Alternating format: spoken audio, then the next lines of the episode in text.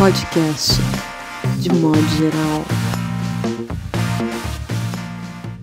Olá, vocês do futuro. Está começando mais um podcast de modo geral, edição 48, com um convidado muito especial, querido amigo Ramon Nunes Melo. Seja bem-vindo, Ramon. Tudo bem com você? Muito obrigado, Paulo Scott, meu amigo. Tudo ótimo. Saudade do, de modo geral, versão presencial. Ramon, que impressão que você tem desse começo de ano aí, começo de março?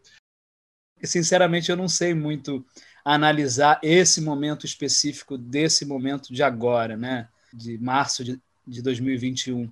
Mas eu acho que a gente está tendo que reaprender novamente a conviver nessa pandemia, é, ressignificando essas relações é, não somente virtuais, né, mas em relação de sobrevivência nesse momento humanitário tão desafiador e estranho, né, porque eu acredito que se existe um aprendizado grande dentro de tudo isso, é a gente ter um senso de alteridade e de solidariedade muito grande em relação ao outro que está do lado, isso independe da classe social, da classe de trabalho, né, profissional, porque está todo mundo literalmente surfando ou recebendo a mesma pancada da onda, na verdade, né?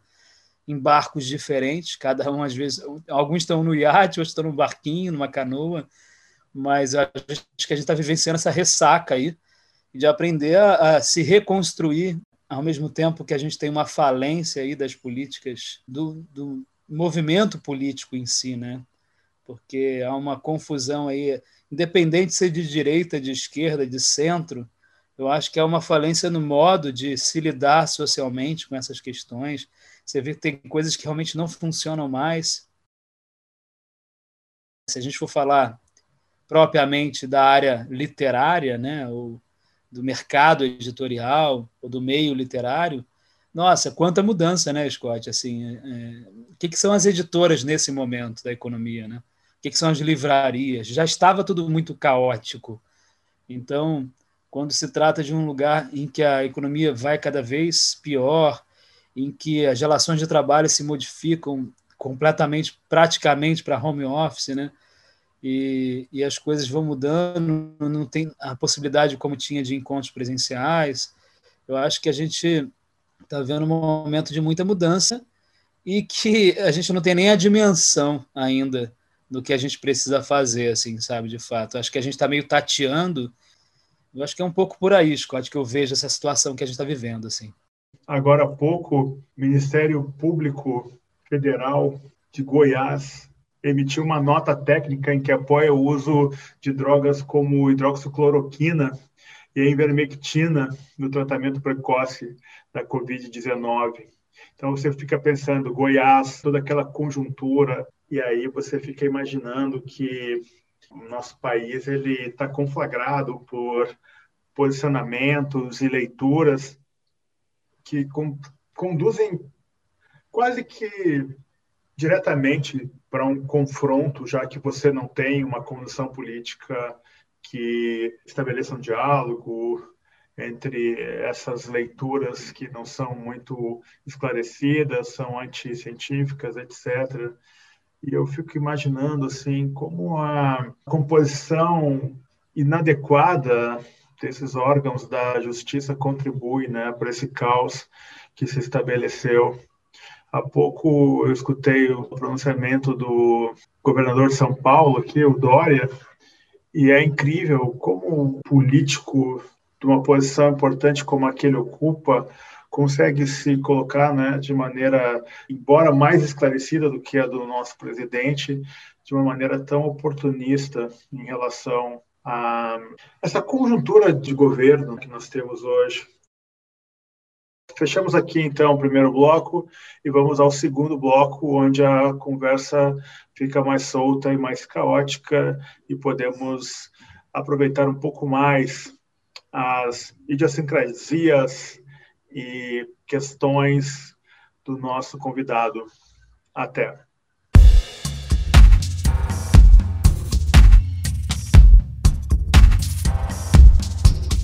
Podcast de modo geral.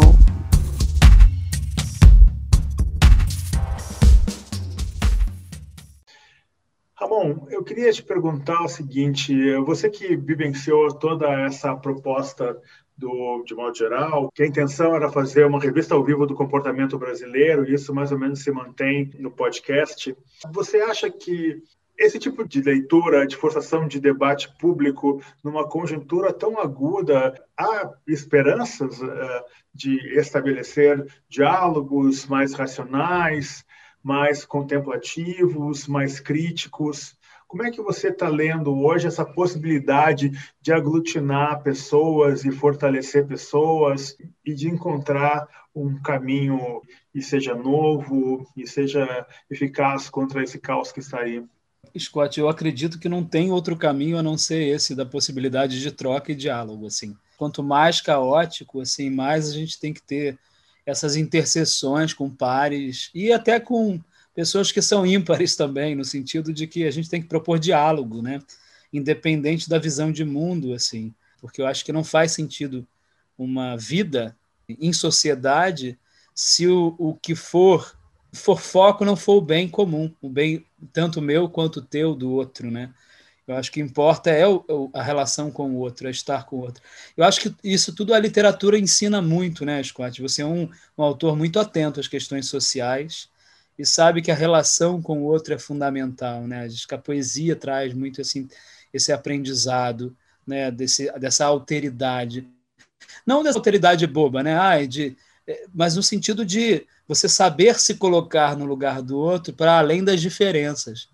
Né? E nesse momento de caos, de é, muitas divergências e muitas falas, né? Eu acho que tem muita fala e pouca escuta. Então, essas possibilidades de encontro que você está promovendo, por exemplo, aqui de troca, de escuta, de fala, eu acho que isso é fundamental o tempo todo. Assim. Eu, por exemplo, no, no início da pandemia, cara, eu participei de muitos cursos e muitas trocas coletivas em salas com 60, às vezes 90 pessoas, ouvindo alguém falar e tal. E eu vi como aquilo ali foi importante para mim, assim, sabe? Importante para poder entender realidades que eu não conhecia, importante para trabalhar a minha escuta. É, então, eu, eu acho que também vem esse, esse lugar de aprendizado né, de, dessa pandemia, da gente se abrir mais para o diferente, se abrir mais para ouvir o outro. Então, eu acho que isso talvez seja uma das soluções, que está muito ligada, né, quando a gente está falando desse lugar do bem comum, ao lugar da solidariedade mesmo do outro, né, da gente ser solidário às, às realidades diferentes sociais.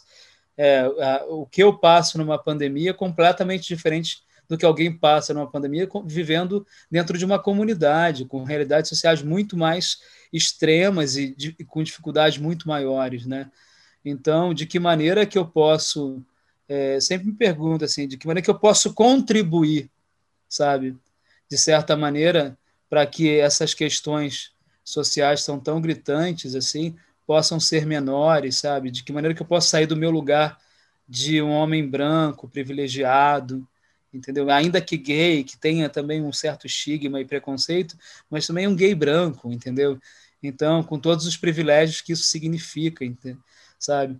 Eu acho que é aproveitar as pessoas que realmente têm um senso crítico da sua própria existência, de tirar desses lugares, assim, sabe?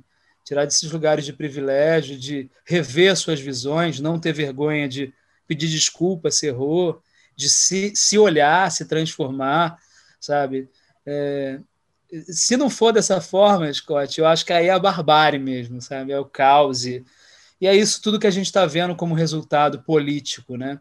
Em que há um descrédito total da política e se aposta em figuras completamente medíocres né, e perigosas. Então, eu acho que é um momento das alianças mesmo, assim, sabe? das pessoas usarem a sua inteligência, a sua faculdade de raciocínio científico, lógico, artístico, sabe, para realmente é, fazer proposições mais coletivas e menos individuais. Então, assim, eu vou tentando construir com as poucas ferramentas que eu tenho, dentro dos meus limites. Então, assim, se eu atuo com a literatura, se eu atuo com a poesia, se eu atuo com o direito, se eu atuo com a música, de que forma que eu posso contribuir dentro da minha área, no meu microcosmo, assim, sabe? Para além da, da questão política maior, de tudo que a gente pode estar engajado, assim, mas como que eu posso transformar no dia a dia, dentro de casa, que eu acho que talvez seja o desafio maior, né?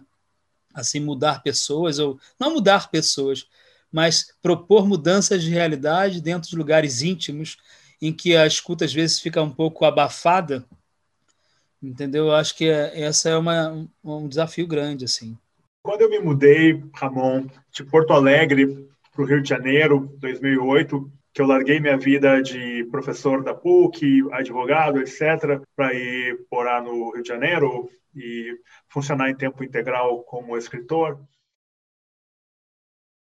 Você foi a pessoa, você foi a primeira pessoa que deu atenção para minha presença no Rio de Janeiro e iniciou uma interlocução com o que eu já fazia uh, em Porto Alegre e com a compreensão, embora nós não nos conhecêssemos pessoalmente, não é? com a compreensão do que eu já fazia em Porto Alegre, nesse sentido, não é? de movimentar um debate, leituras e trocas entre experiências de músico, uh, escritoras, escritores, cineastas, atores, atrizes, e nós ficamos amigos assim, dali a poucos meses nós já tínhamos uma conexão, assim, uma interlocução bastante interessante, e isso para mim foi uma surpresa, e esse é um registro que eu não posso deixar de fazer, porque o Rio de Janeiro é uma cidade muito refratária para quem chega, diferente de São Paulo, que é uma cidade que acolhe melhor. Né? Porto Alegre também não é um pouco refratária, mas depois que tu passou pelo teste, Porto Alegre te acolhe e o Rio de Janeiro parece que ele nunca te acolhe, embora os cariocas fiquem naquele constante "tamo junto, vamos nos encontrar, vai lá em casa, etc, que nunca acontece.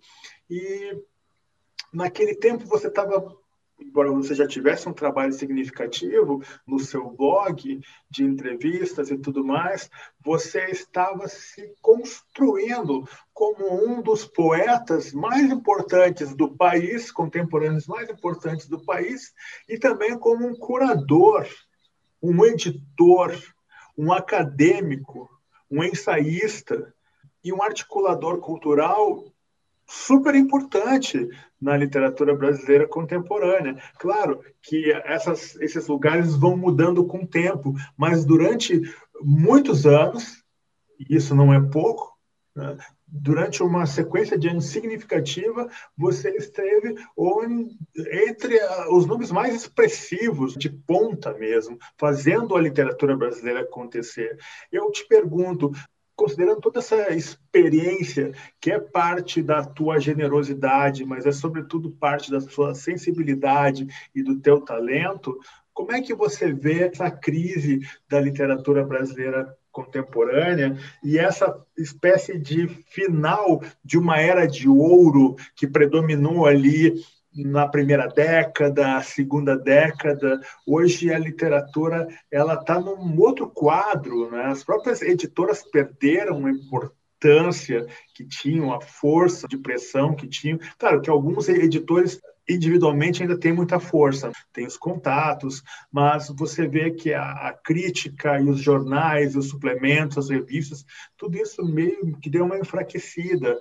E aí você tem Facebook predominando, essa pressa das redes sociais. Como é que você, que de certa forma se afastou um pouco desse protagonismo, você lança aquela coletânea que movimentou o país em 2018 ou 2017, e depois você 18. meio 18, né? E depois, em 2019, você atuou um pouco, mas deu uma recolhida. Claro que veio a pandemia, uma série de coisas. Como é que Ramon Melo diagnostica né, todo esse momento recente?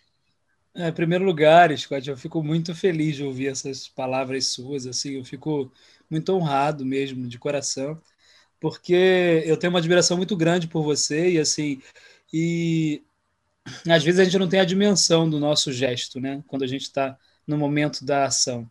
E eu fico feliz de saber que aquele momento da tua chegada, o nosso encontro foi importante dessa forma. Assim, talvez porque a gente tem algo parecido, assim, de sair de uma cidade e vir para outra e ter o mesmo, a mesma curiosidade com o outro, né? De troca, de olhar. E acho que talvez a gente estivesse reconhecendo ali esse olhar para o mundo, né? De, de curiosidade de ouvir o outro, de querer juntar as pessoas e tal. Eu acho que tem esse lugar desse reconhecimento de par ali, assim. E isso foi em 2009 que a gente se conheceu, né? Então eu realmente estava começando a lançar o primeiro livro de poemas. E é curioso você me fazer essa pergunta sobre esse trajeto, sobre tudo isso, porque eu tenho me questionado muito sobre a questão da literatura em si, sabe? Tanto que quando você fala, ah, você se recolheu, eu acho que de certa forma não tão consciente, mas eu sim, eu acho que eu dei uma afastada, porque às vezes me dá uma preguiça, amigo, gigantesca das é, pequenas coisas desse universo, assim. Porque eu acho que a literatura ela é tão maior do que tudo isso, sabe? Do que qualquer protagonismo, do qualquer ocupação de espaço, ainda que político. Às vezes eu prefiro ficar quieto lendo, sabe? Assim, e escrevendo devagar. Hoje em dia, cada vez mais eu tenho tido um lugar assim de não ter pressa, sabe, Scott? Assim, e eu acho que eu fui muito ansioso, talvez pela minha necessidade de querer acontecer, de querer produzir, de querer é, realmente cavar um espaço eu acho que eu fui muito ansioso e talvez olhando para trás, eu tenho muito orgulho das coisas que eu fiz, assim, dos livros de poemas que eu escrevi, das coisas que eu organizei, mas talvez eu tenha feito diferente, assim, sabe? Talvez com menos pressa. Mas de certa forma as coisas são o que são. Você também não tem um controle tão grande daquilo que você está vivendo, né? Não tem como você. Então, assim, eu me orgulho das coisas, mas agora eu quero fazer as coisas num outro tempo, assim. Eu tenho vontade de voltar a fazer entrevistas, isso que você está fazendo, sabe, de trocar mais com as pessoas, simplesmente pelo ato de, de trocar, de ouvir, de pensar é, esse mundo aí e é o mundo através da lente da literatura, né? Eu acho que a beleza maior que a literatura me trouxe foram esses encontros, assim. É, eu sou formado em teatro né, em artes cênicas, depois eu fiz jornalismo, letras, mas minha primeira formação é o teatro. O teatro é muito gregário, né? Você lida com o outro e tal. E, de certa forma, eu sentia muita falta disso na literatura, justamente por ser uma profissão em que você fica muito só escrevendo e tal. Você encontra as pessoas depois. Mas eu, eu, eu acho que eu tive muita sorte em relação a isso na literatura, porque eu sempre trabalhei coletivamente na literatura. Eu sempre organizei antologias, eu sempre encontrei pessoas, eu trabalhei com curadoria, e isso me permitiu a ter acesso a pessoas e realidades de mundos tão diferentes e tão fascinantes que eu sou grato à literatura por isso, assim, né? Hoje eu olho para minha biblioteca aqui, eu vejo grande parte dos livros são autografados por escritores que eu conheci, então pessoas contemporâneas, né? Então assim mais velhos, mais jovens, então e isso acho que é, é, a, é, a, beleza assim da literatura, para além da experiência em si com o próprio livro, com a literatura, com a narrativa, com a poesia, mas desses encontros de mundos, assim, sabe, de visões de mundo, né? E que acaba te modificando também o tempo todo, né? É, durante a pandemia eu tive esses encontros com o Marcelo Reis, que é poeta aqui no Rio, professor da UERJ, em que ele estava fazendo encontros sobre literatura e pandemia, discutindo as questões das pandemias dentro da literatura e a gente se aproximou muito trocando assim intelectualmente, sabe? Então isso isso eu acho muito incrível, né? Que, que a literatura promove, que eu acho que é o que de modo geral se propõe de certa forma, os encontros de mundos de pessoas que gostam da palavra, gostam da literatura, né? De lá para cá, isso imagina de 2009 para cá, tem tem tempo, né, amigo? Tem, tem um tempo aí. Eu acho que tem uma é, evidência e um fortalecimento das pautas identitárias muito forte. Né? E isso faz uma mudança literária muito presente, né? porque isso também acho que tem a ver com o fortalecimento das redes sociais, né? em que as pessoas passam a ter um canal de voz muito presente, não só escrito, mas audiovisual. Então as pessoas podem se colocar mais. Então as narrativas de vida e suas visões de mundo, independentes e literárias, elas passam a tomar um espaço muito grande. E isso muda muito a, a, a literatura.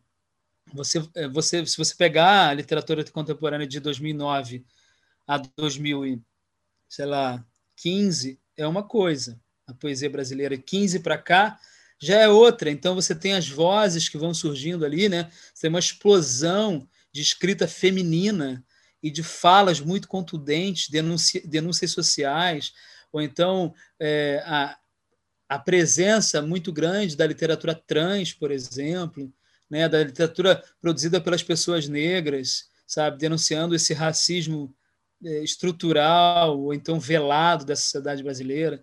Né? Se você for olhar a história da literatura brasileira, a história da literatura brasileira é feita por homens brancos, em sua maioria. Né? Se você pegar, por exemplo, a presença na Academia Brasileira de Letras, que é uma instituição, você tem lá cinco mulheres ao longo de 100 anos, sabe? Um, dois gays assumidos, sabe? É, e, ah, mas é preciso colocar essas questões? Não, é só uma análise, não estou questionando o lugar, mas questionando que, culturalmente, a gente não deu espaço a muitas vozes. Né? E eu acho que nesse momento que a gente está vivendo, essas vozes elas reivindicam a fala. Né? Então, de certa forma, essa fala vai se espalhando para todas as áreas, né? não somente política, mas culturais, e a literatura não seria diferente. Então, eu acho que há uma, uma possibilidade grande de, de narrativas sendo construídas a partir desses novos olhares contemporâneos, em que as pautas sociais são muito fortes, é, e que a gente ainda não tem como avaliar né, assim, de maneira tão, tão distanciada que a gente está, ou quer dizer, tão, tão próxima que a gente está. A gente talvez precise de mais distância, de tempo, para analisar o que é, realmente talvez fique ou que tenha mais relevância dentro de um contexto literário, né? Assim, mas eu sou muito entusiasta de certa forma, sabe, Scott? Para além da é, de qualquer crítica que possa existir desse momento literário, eu sou muito entusiasta, porque eu acho que tem uma produção contemporânea, principalmente dos mais novos, novíssimos mesmo, assim, da galera que está aí com 18, 20 anos produzindo, e, e, produzindo uma poesia que eu falo, pô, sabe, porrada na cabeça, assim, sabe?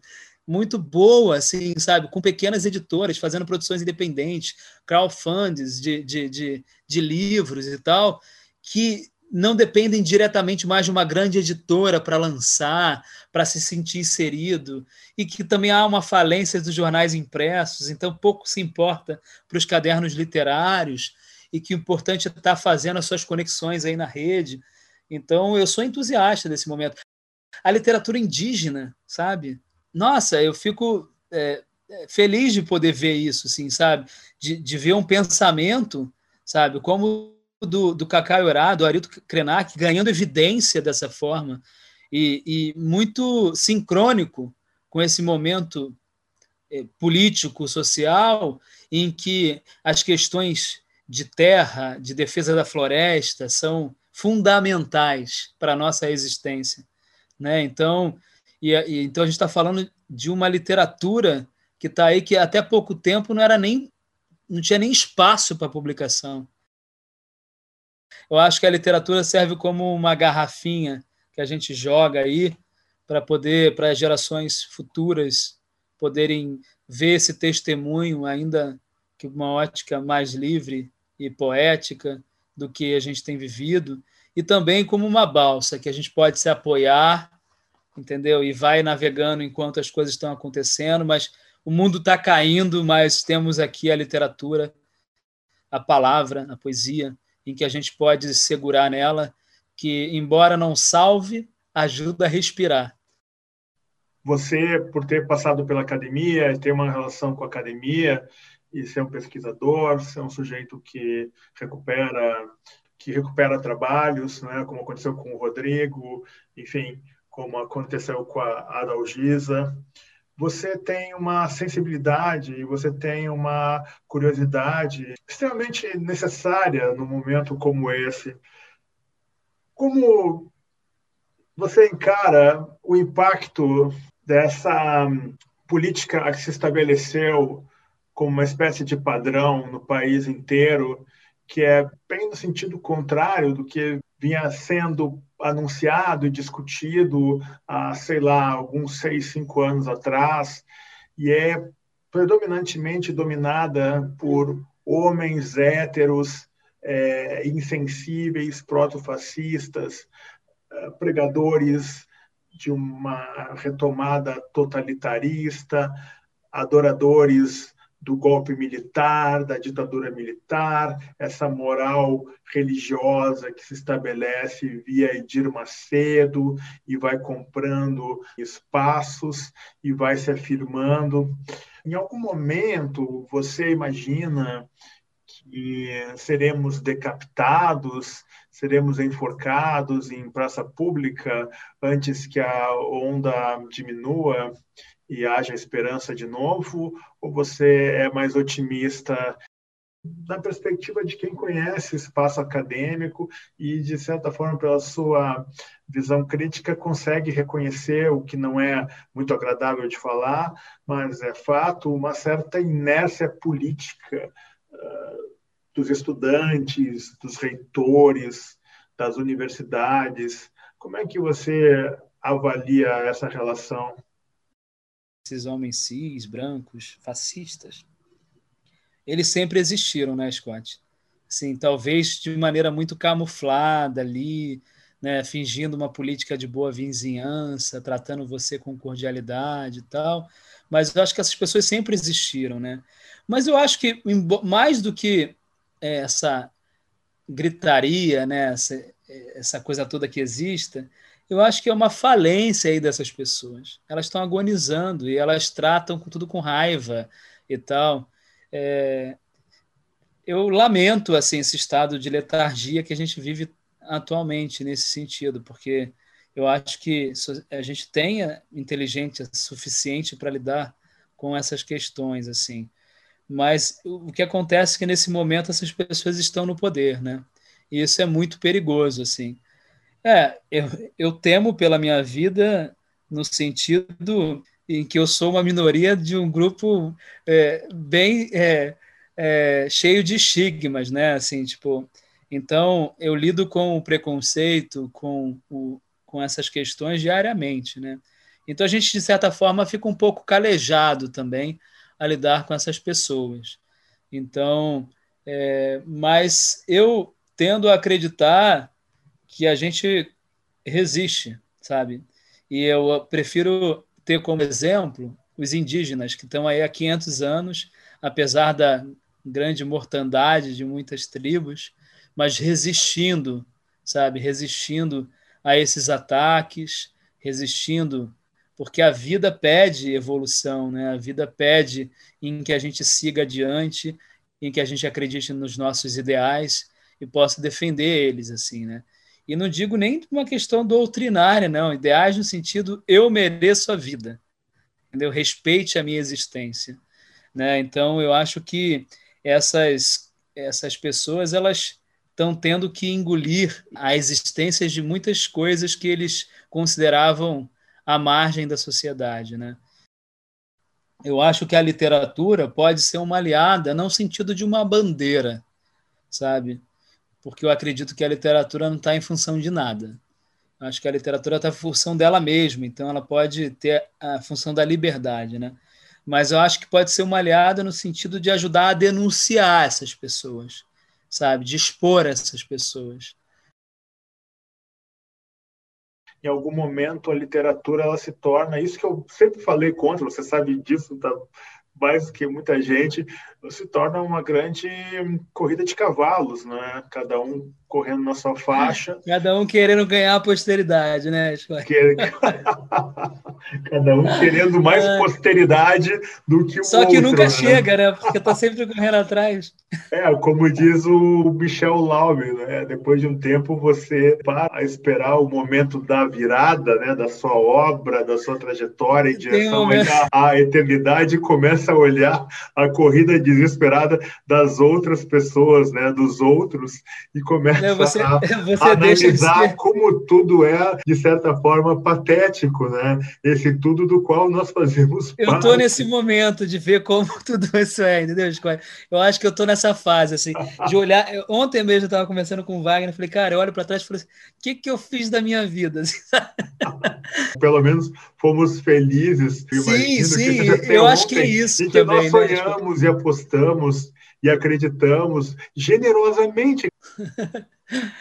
Você imagina que a poesia, como você já colocou assim, ela lança novas perspectivas, porque eu também, como você, eu, eu acompanho a produção contemporânea, não tanto quanto já, já acompanhei recentemente, mas você imagina que a poesia é, de fato, a arma mais temida pelos fascistas? Ou se não temida, mais odiada? Cara, poesia serve para quê, Scott? Eu, tem esse lugar do nosso poeta o Manuel de Barros, ele falando aí que a, a, da inutileza da poesia, essas pessoas odeiam isso. A vida para eles é utilitário, né? É o dinheiro, sabe? É o poder, né? Então, eu acho que a poesia vai contra tudo isso, né? Então, de fato, não sei se ameaça propriamente, mas que traz um certo incômodo. Ouvindo essa pergunta que você está falando, eu lembrei é, Outro dia eu participei de um documentário em que o diretor me perguntou sobre qual a importância do yoga para mim e tal. Aí eu falei sobre a questão do silêncio, assim, porque me trazia um espaço de reflexão interno importante, mas não o silêncio do silenciamento, porque tem uma frase, por exemplo, de um slogan do início da epidemia da AIDS que fala do ACT UP, fala silêncio igual a morte. Eu acredito mesmo que silêncio é igual à morte. Quando a gente não se posiciona diante dos fatos, a gente está sujeito a morrer pela visão do outro. Esse slogan foi muito importante na epidemia da AIDS para tirar as pessoas a se movimentar e se posicionarem politicamente, dizendo: olha, sim, eu tenho AIDS, estou vivo e quero tratamento. Romper com esse silêncio me interessa, sabe, politicamente, porque é, mas para eu chegar a romper com esse silenciamento social, eu pessoalmente preciso desse outro silêncio, que é um, o meu retirar, o meu aquietar a mente, sabe? Para poder conseguir ter força para lidar com esses fascistas, com essas pessoas que querem fazer o um mundo uma desgraça, né? E eu acho que isso também é uma grande aliada para mim para a literatura, assim, sabe? Quando eu consigo estar tá com a mente mais tranquila, apesar do caos em volta, eu consigo produzir mais, assim. Você sabe, Ramon, que eu estou fazendo 20 anos de autor publicado esse ano. E é incrível como essa coisa dos 20 anos, ela é, é muito real, assim, na verdade, sabe? Eu tenho a sensação de que a cena realmente ela virou, sabe? E eu olho isso com bastante alegria, porque, de certa forma, o meu trabalho, o seu trabalho, de outras tantas pessoas, sempre foram trabalhos que apostaram nessa expansão, né, dessa ruptura do centro, aquele legitimador de uma literatura de São Paulo, Uspiana, Higienópolis, uh, classe média alta, que é bacana, é fundamental, é necessário, mas não é só isso. Então, parece que a, tem um chacoalhar aí nos últimos cinco anos muito intenso e a sua curadoria sempre apontou nessa direção. De alguma forma, há respostas políticas que a história, na leitura que virá, eh, deixará mais evidente. E acho que é uma contribuição importante, sabe, para tudo que está acontecendo aí. Há uma sensibilização do espaço acadêmico, da hegemonia né, das casas editoriais, etc. Então, eu acho muito bacana de ver esse renovar, sabe, nos coloca sempre, como você bem disse, né, num espaço a ser mapeado, a ser identificado, não tem nada dominado, muito antes pelo contrário. Eu sempre gosto de falar que quando a gente fala em identitarismo hoje, tem uma coisa muito forte que é o identitarismo de um grupo branco, de extrema direita, de valores reacionários, hipócritas, religiosos, questionáveis, que perderam qualquer pudor, como você relacionou antes, né, já que havia um certo pudor, um certo cuidado, de se apresentar como um grupo, de se querer sobre uma identidade, sabe? Eu sou da família tal, eu sou uma pessoa branca, eu tenho direito, eu primeiro, eu falo o que eu quiser, minha opinião é essa, e eu posso bancar minha opinião, porque eu tenho meu carrão, eu tenho meu dinheiro, eu tenho a minha segurança financeira, eu tenho o grupo de vigilância que toma conta da minha casa, eu tenho relacionamento com o político que tem relacionamento com a polícia, eu tenho minha relação com o juiz, quando não sou eu o próprio juiz, eu tenho a minha relação com o médico da associação que defende a cloroquina, quando não sou eu o próprio médico. Então você vê que tem uma articulação dessa parcela minoritária, mas hegemonizadora, que se afirmou não apenas por ter um presidente que tem essa postura, mas que se afirmou porque esse é o momento do ciclo das coisas que sobem e descem, como você muito bem disse, é passado, né? Vamos olhar para frente. Então, fechando aqui o segundo bloco do podcast de modo geral, vamos ao terceiro bloco, em que pensamos figura ou situação que daria boa personagem ou cenário de romance brasileiro contemporâneo. Até.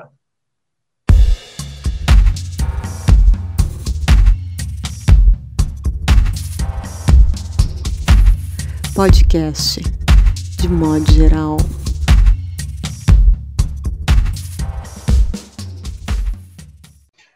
Olá, retomando aqui podcast, terceiro bloco, edição 48, com convidado especial, Ramon Melo.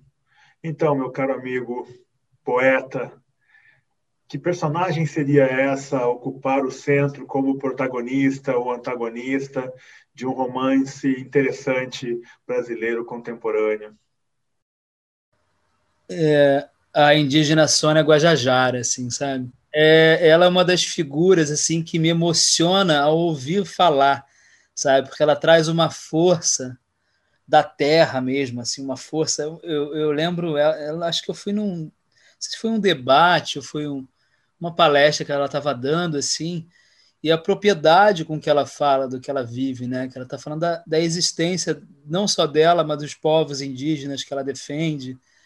Eu queria ter essa capacidade, sabe, de transformar aquela figura numa protagonista de uma história e que essa protagonista tivesse a mesma capacidade que ela tem enquanto ser, né, indígena, mulher indígena, de emocionar as pessoas com a inteligência dela. O que me admirou foi a inteligência da Sônia Guajajara, de se articular enquanto mulher, enquanto figura indígena, ser indígena, e trazer questões políticas muito fortes assim é, no seu próprio corpo.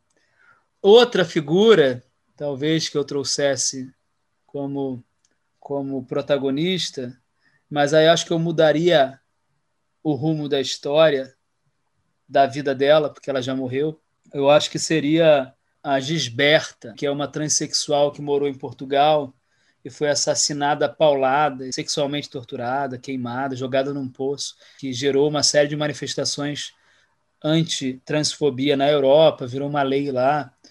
A Betânia tem um, uma música chamada Balada da Gisberta, né?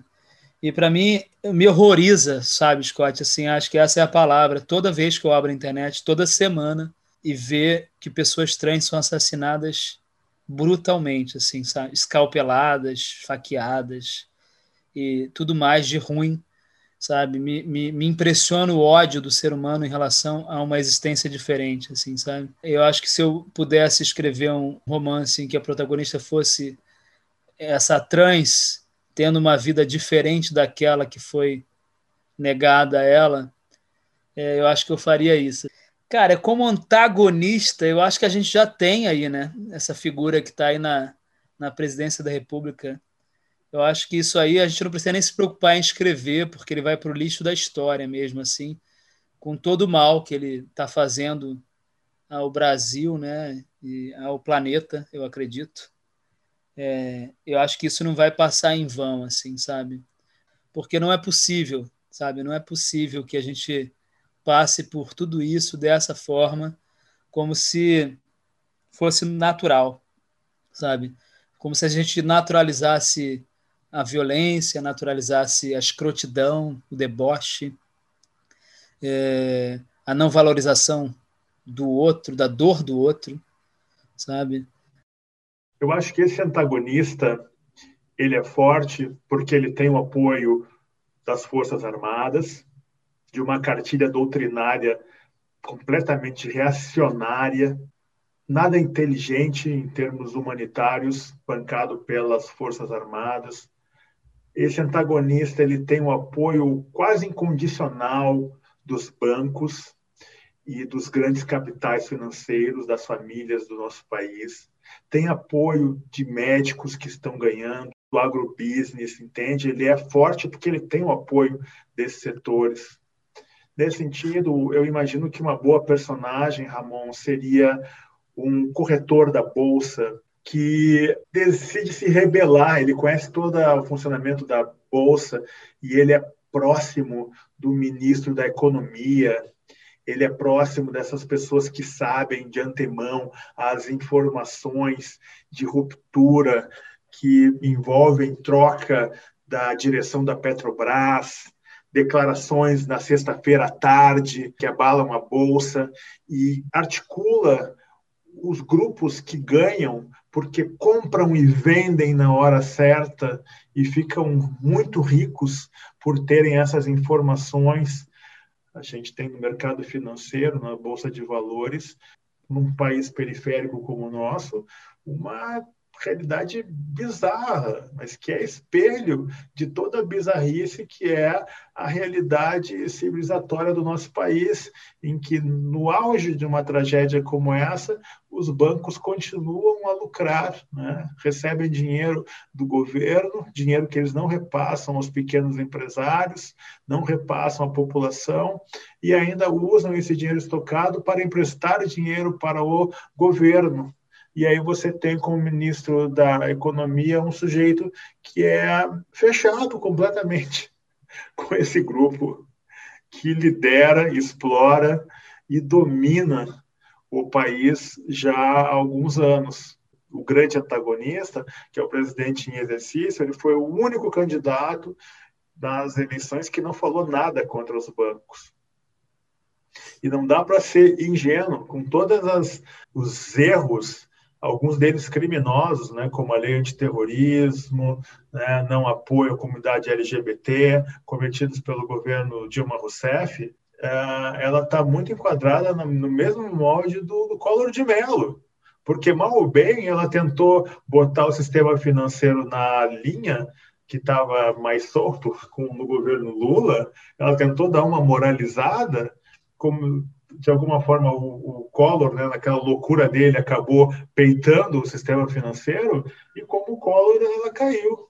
Eu acho que em algum momento vai se ter aí uma dicção literária, sabe, que conjugue esse tipo de realidade de maneira mais profunda, com êxito né, de leitura, de crítica, etc.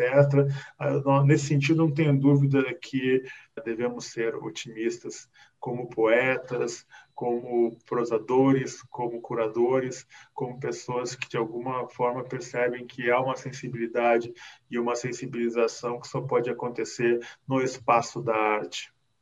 Com isso, nós fechamos esse maravilhoso podcast 48, em que pude matar a saudade dessa figura que respeito tanto, querido amigo Ramon Melo. Para mim é uma honra estar aqui. Espero que a gente possa se encontrar em breve, vacinado, fazer encontros presenciais e continuar sonhando aí com a literatura, produzindo boas literaturas, assim como os livros que você produz aí.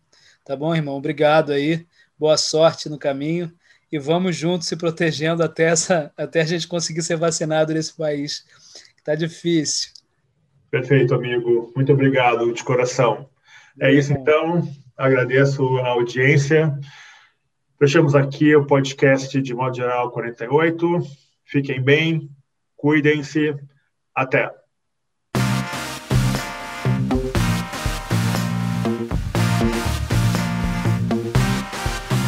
Podcast de modo geral.